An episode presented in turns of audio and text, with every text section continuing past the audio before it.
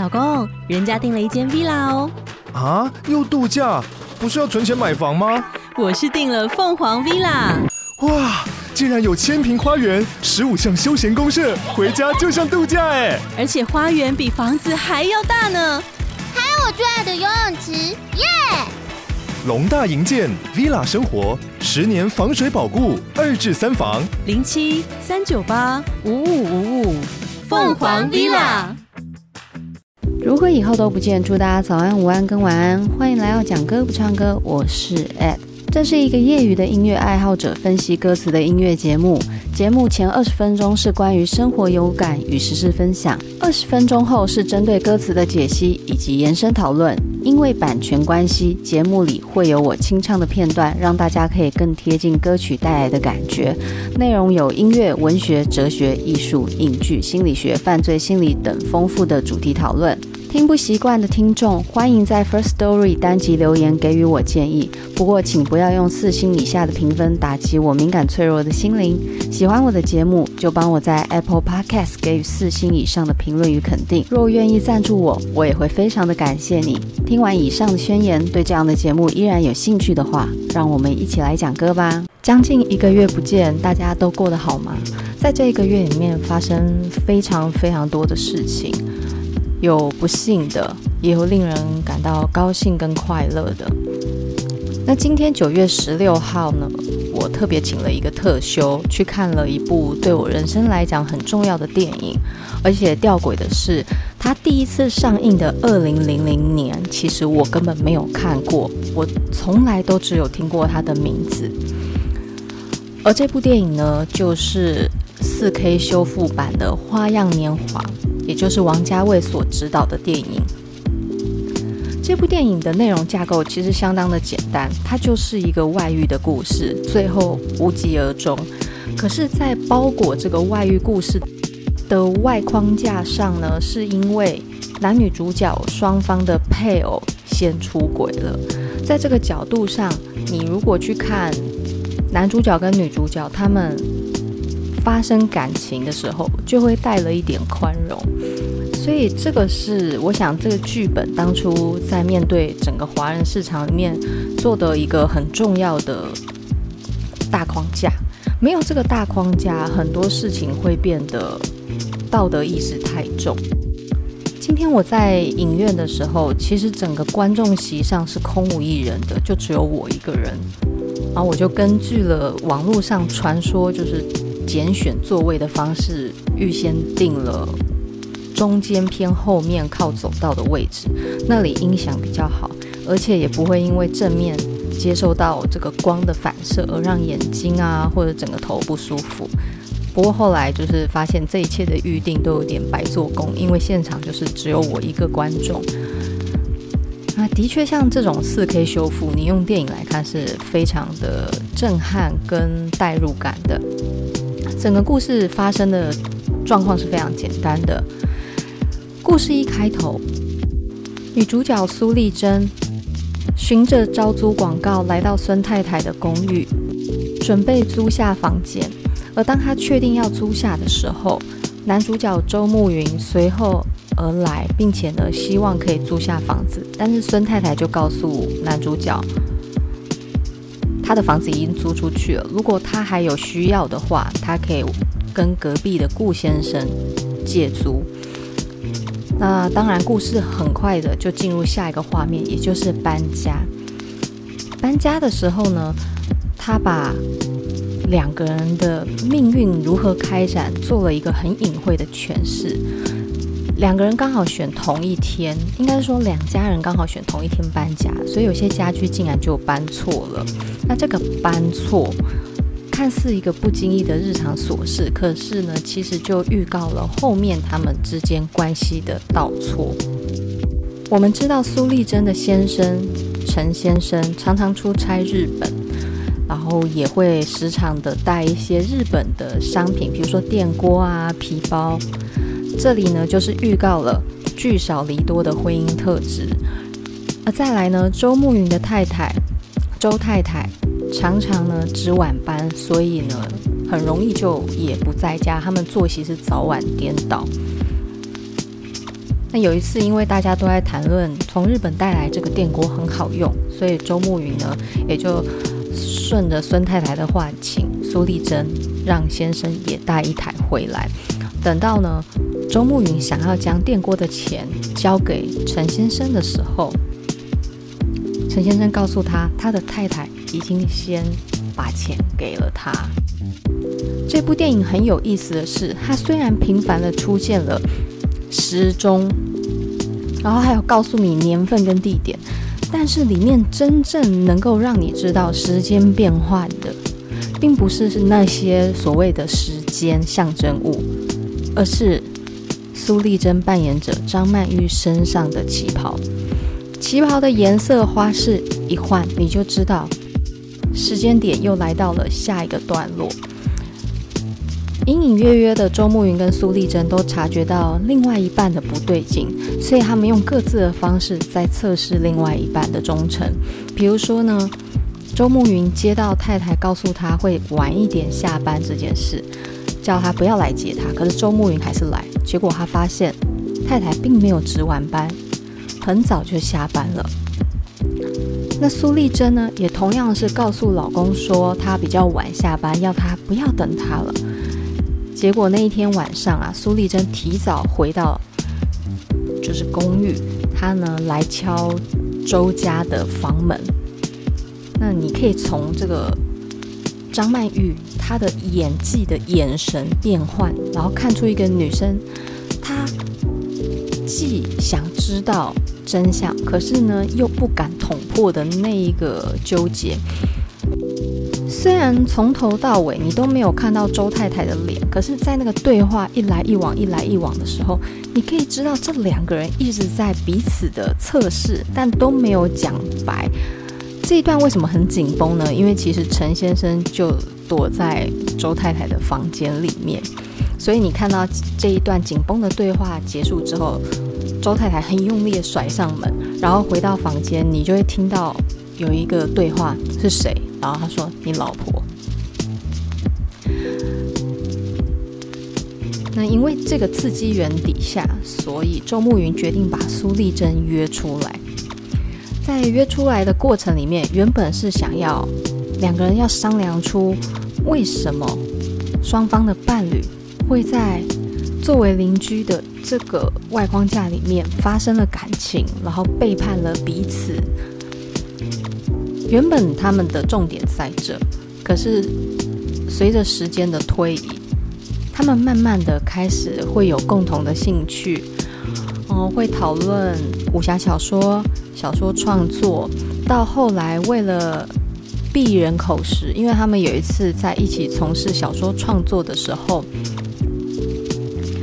房东顾先生跟房东孙太太，就是双方的房东，因为喝喜酒啊，然后就就堵在公寓的客厅，然后打起麻将。那两个人在房间里面，其实原先也真的没什么，可是这样一来，他们就被堵在里面很久。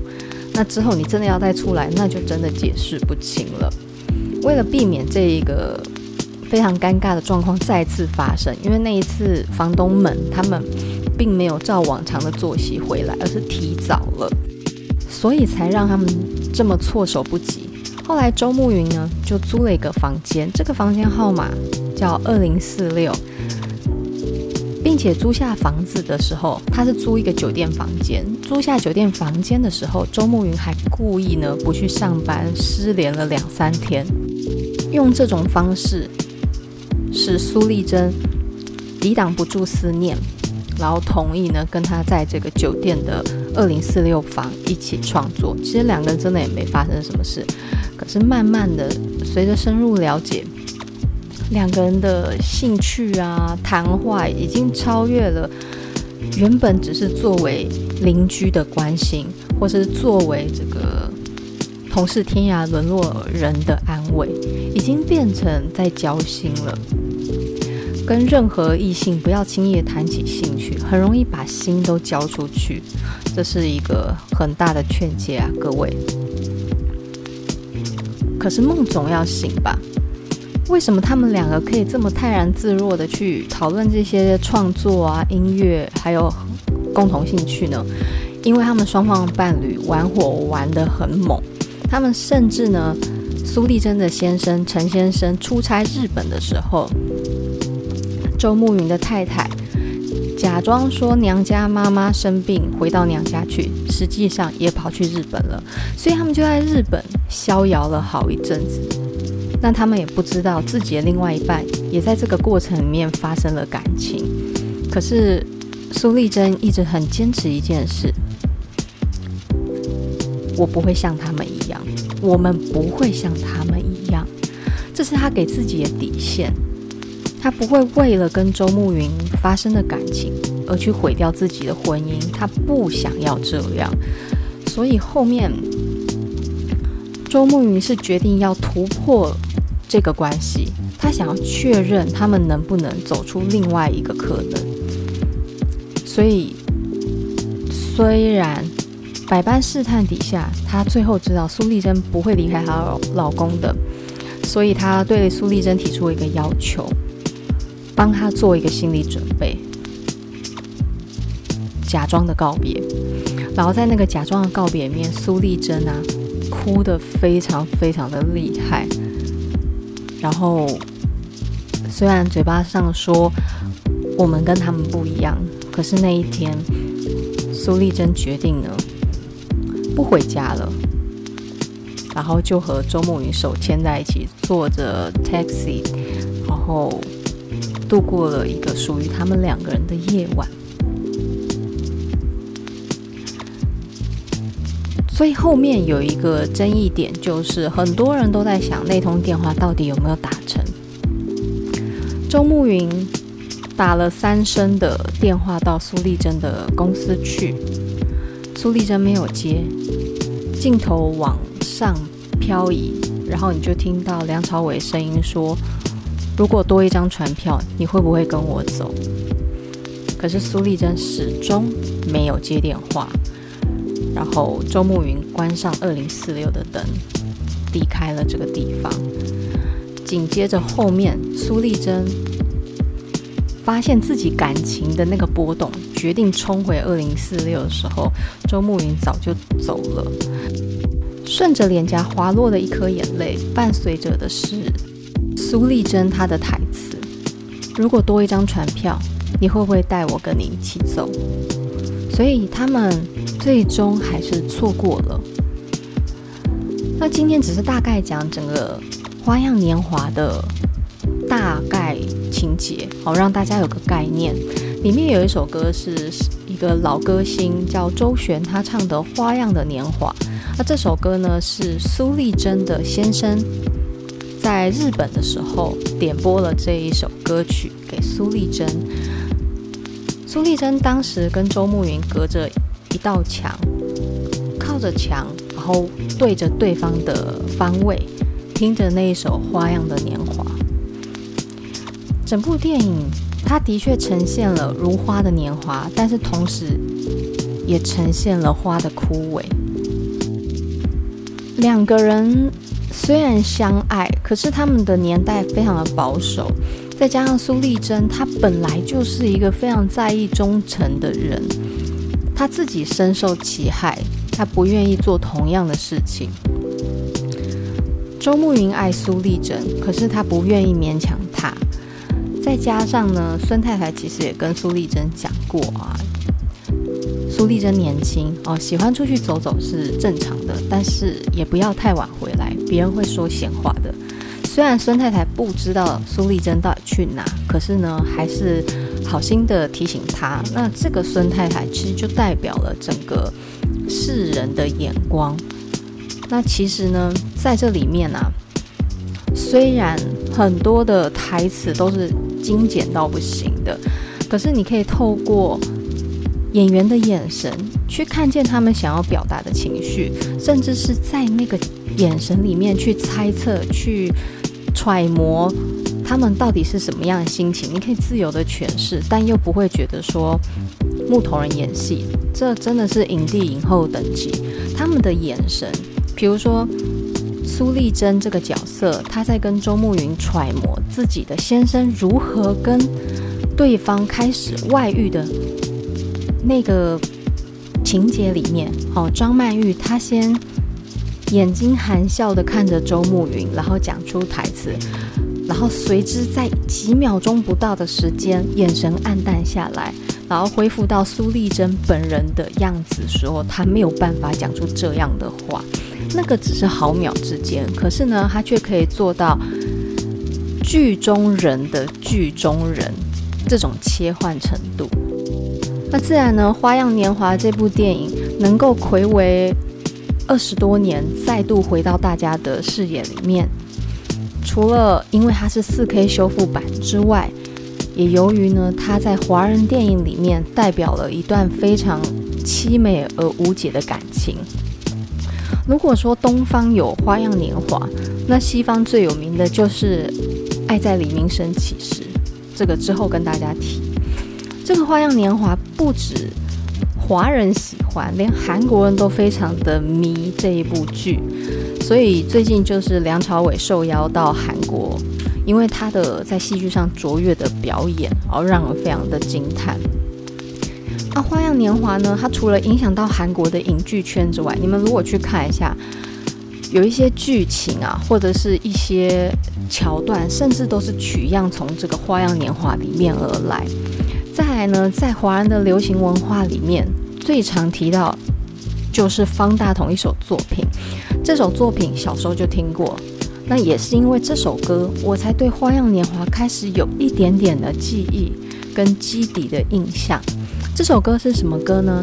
这首歌我相信大家都期待了很久，它就是苏丽珍。喜欢方大同的人都知道，加上周耀辉，这就是一个致命鸦片的一个吸引力法则。基本上这两个人加在一起的作品都美得不可思议。今天这一首呢，就是作词是周耀辉，作曲是方大同，然后简单帮大家唱一下：如果没有如果。错过才知错过，连气泡都会为你复活。还有什么叫你一直沉默啦啦拖拖？难道就是生活？一句话一点墨，两个人快乐有几多？你在写一部写不完的小说。是怕一切都会告一段落。Oh yeah，这里他玩了一些词，如果没有如果，我们常讲如果就是说假使有另外一种结果，那他这里用了一个很有趣的方式，假使有一种结果就是没有如果这件事情，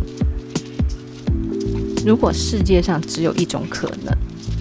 然后错过才知错过，所谓的错过，就是当你真的和他错身而过的时候，你才知道你放走了他，你错过了他。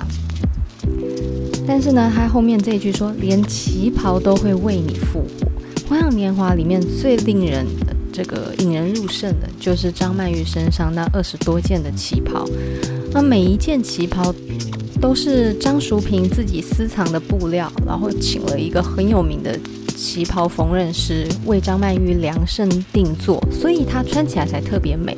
因为这些旗袍就是依照她的身材去定制的。那里面的素材有非常的多种，颜色各有明暗，各有红调、蓝调，哦，条纹、波纹、色块、晕染，全部都有。那为了展现的。就是主角的一个心境，因为你没有太多的台词去表达你的情绪，它并不是所谓的连续剧，它没有太多的篇幅，它又必须讲非常纠结的故事。于是乎呢，他把很多的重点放在镜头的设计，还有衣服的表现上。那如果是男主角周慕云，你就要看他的领带。所以你们在看这部电影的时候，看到第二次、第三次，可以试着留意看苏丽珍身上的旗袍，以及周慕云身上的领带，那都能表现出主人公的一个心情。如果只有一种结局，当错过的时候，已经知道不能再挽回，在这样的前提底下。连那个陈旧的旗袍都因为穿在你身上而被世界上所有人赞叹的那个美丽，你为什么还默默不得语呢？为什么你不愿表达自己的心情呢？拉拉拖拖，难道就是生活？难道呢？去委曲求全，在一段已经不快乐的关系里面，不试着冲破牢笼，就是你想追求的生活吗？一句话，一点墨，那个点墨，你可以想象，就是一幅宣纸上面，毛笔沾满了墨汁，点下去，那个晕染开来的感觉。所以呢，一句话，一点墨，两个人快乐有几多？你会发现在《花样年华》里面的台词真的非常的精简。可是呢，双方在一来一回的互动跟兴趣培养里面，那个眼睛含笑对望，你看我，我看你，甚至是我看你的时候，你不看我，那个眼神的交流，你都可以看得出来，他们处在爱情当中了。那这里呢，下一段他就用了苏丽珍跟周慕云的共同兴趣创作小说这件事情。写了一个心理纠结的一个具象形容。你在写一部写不完的小说，还是怕一切都会告一段落？这个写一部写不完的小说，当然不可能是实体的写不完，它可以代表是在这个共同创作的兴趣里面，仿佛希望永远都不会结束。而同时呢，他们爱情的交流，仿佛也像。一本写不完的小说，即便我们看起来有结局，但是我相信在他们生命的长流里面，这段爱永远不会结束，永远都会在心里。然后在一起写小说的时候，双方，但是因为这首歌是苏丽珍，所以他问苏丽珍：“你是不是很怕当小说写完了，缘分也尽了？”好，那我们这时候听到副歌。苏丽珍，你教我明白花样的幽默，有情有义，有时却有年华的寂寞。对所爱的人不说，却对自己太啰嗦。想啊想，这是对。还是做到最后，总是想的太多。苏丽珍啊，你让我明白呢，花一样的青春。那所谓的有情有义，这个情自然是两个人惺惺相惜，互相陪伴彼此走过那段被背叛的痛苦，这是情。那所谓的义是，在这个交流里面，他们建立了感情，他们一起从事武侠小说的创作。在武侠小说里面，最重要的就是义气的义。所以，他这一段其实就是讲苏丽珍跟周慕云不只是单纯的情欲而已，他们之间是有非常丰富的感情层次。所以，即便这是一个不见光的感情，可是他有情有义。但是除此之外，更多的就是年华的寂寞，在最美的年华遇到最好的彼此，可是呢，不能走到一起，这就是花样年华的寂寞。对所爱的人不说，你会发现在整个剧情里面的台词很少很少有表露心机的话，尤其苏丽珍是相对压抑许多的，周慕云最后他还是把话说出口了。当然是比较隐晦啊。他下一句说，却对自己太啰嗦。所谓的太啰嗦啊，其实你在演员的表情、眼神上就可以看见那个心情反反复复，还有明明肢体非常保守，可是眼神却十分灵动的表现出了内在的感情。好，然后再来下一段。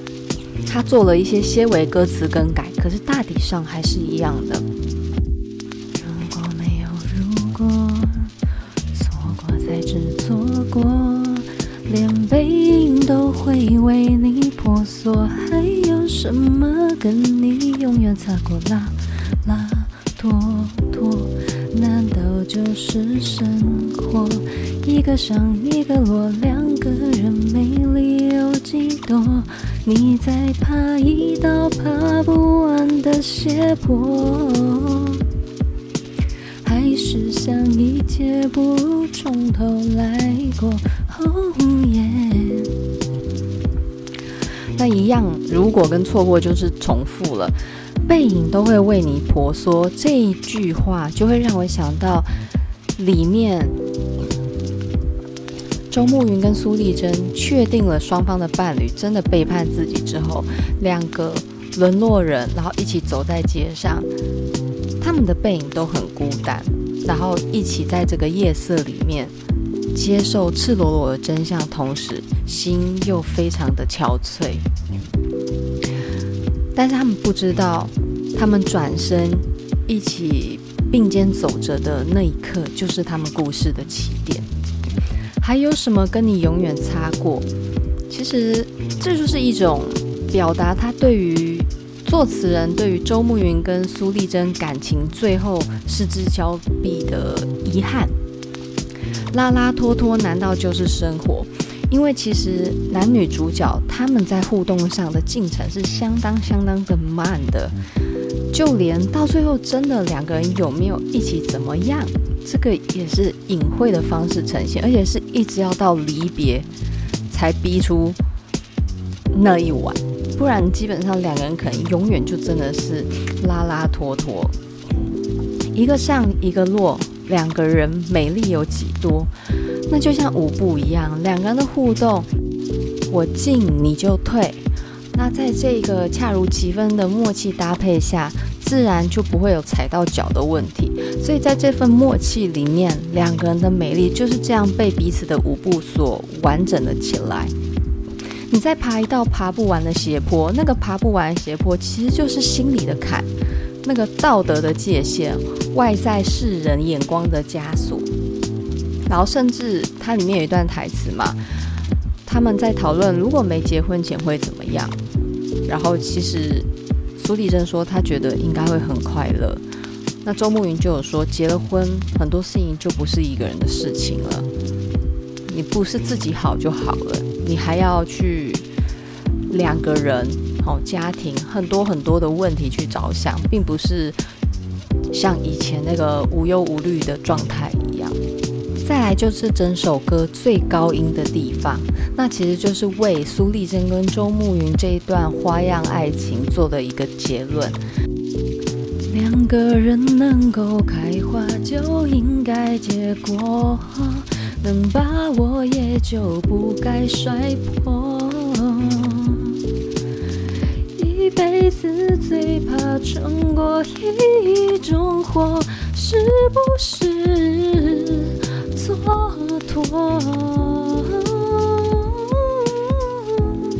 两个人能够开花，这个花就是那个情谊的产生，就应该结果。可是他们最后没有结果嘛，所以这是身为一个乐听受众的遗憾。你们两个为什么最后没有在一起？他又说，能把握住，也就不该摔破。这是对他们两个人有一点小小的埋怨。你们为什么不把握彼此？然后下一句，我觉得是双面刃的概念。为什么我会说下一句是这样呢？他说：“一辈子最怕闯过一种祸，是不是蹉跎？他们最后没有结局，算是一种蹉跎吗？可是他们在有限的时间里面，让彼此的灵魂到一个最没有距离的状态。他们在有限的时间里。”知道双方的心意，知道对方对自己的情意，然后在所有的试探里面都确定了那份爱。他们到底算蹉跎吗？我自己的心里是认为，他们最后都不负彼此，在最好的年华里面相遇、相爱，然后并且相知，这是很重要的事情。相爱容易，相知很难。你要能够遇到一个恋人，又可以跟你有相同的兴趣，然后在所有的对话里面有一个共同的语言，其实是很不容易的。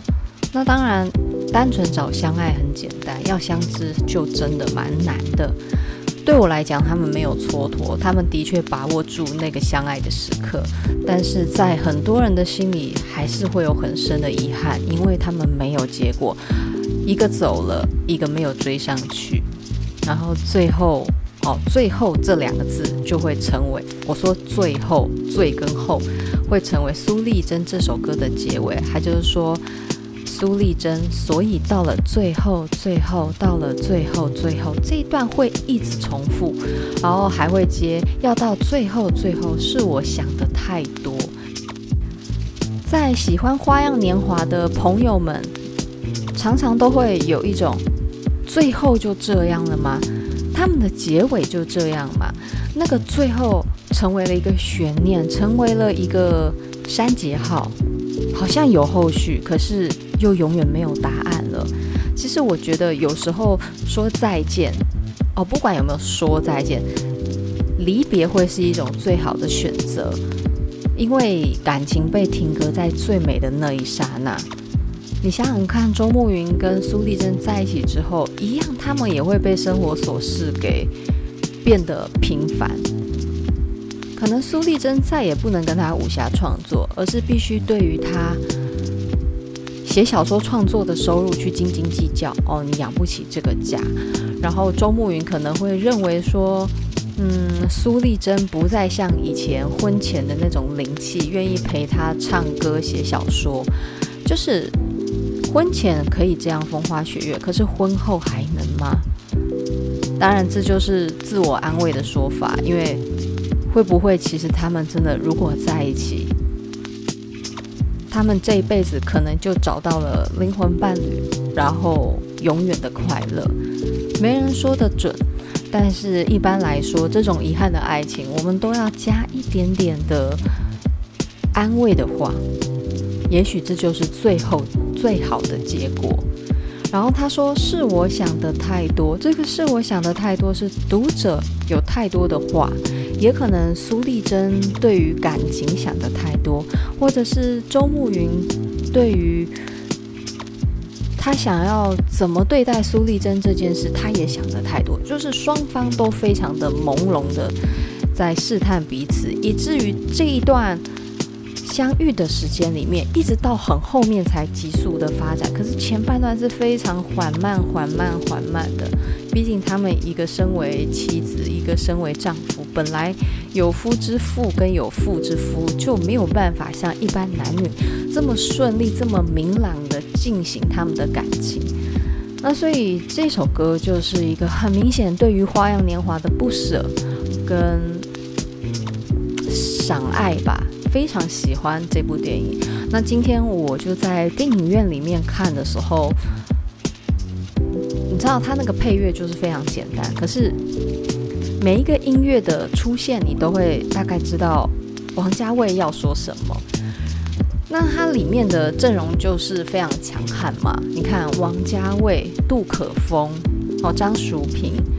张曼玉、梁朝伟，那你们知道，就是饰演梁朝伟妻子的那位是孙家军，然后饰演张曼玉、苏丽珍的老公是张耀扬。那只是出于一开始其实是真的有拍摄他们的镜头，但是出于一些镜头考虑，所以最后呢，你里面真正完整看得到正面的脸，就有帮佣、孙太太、顾先生。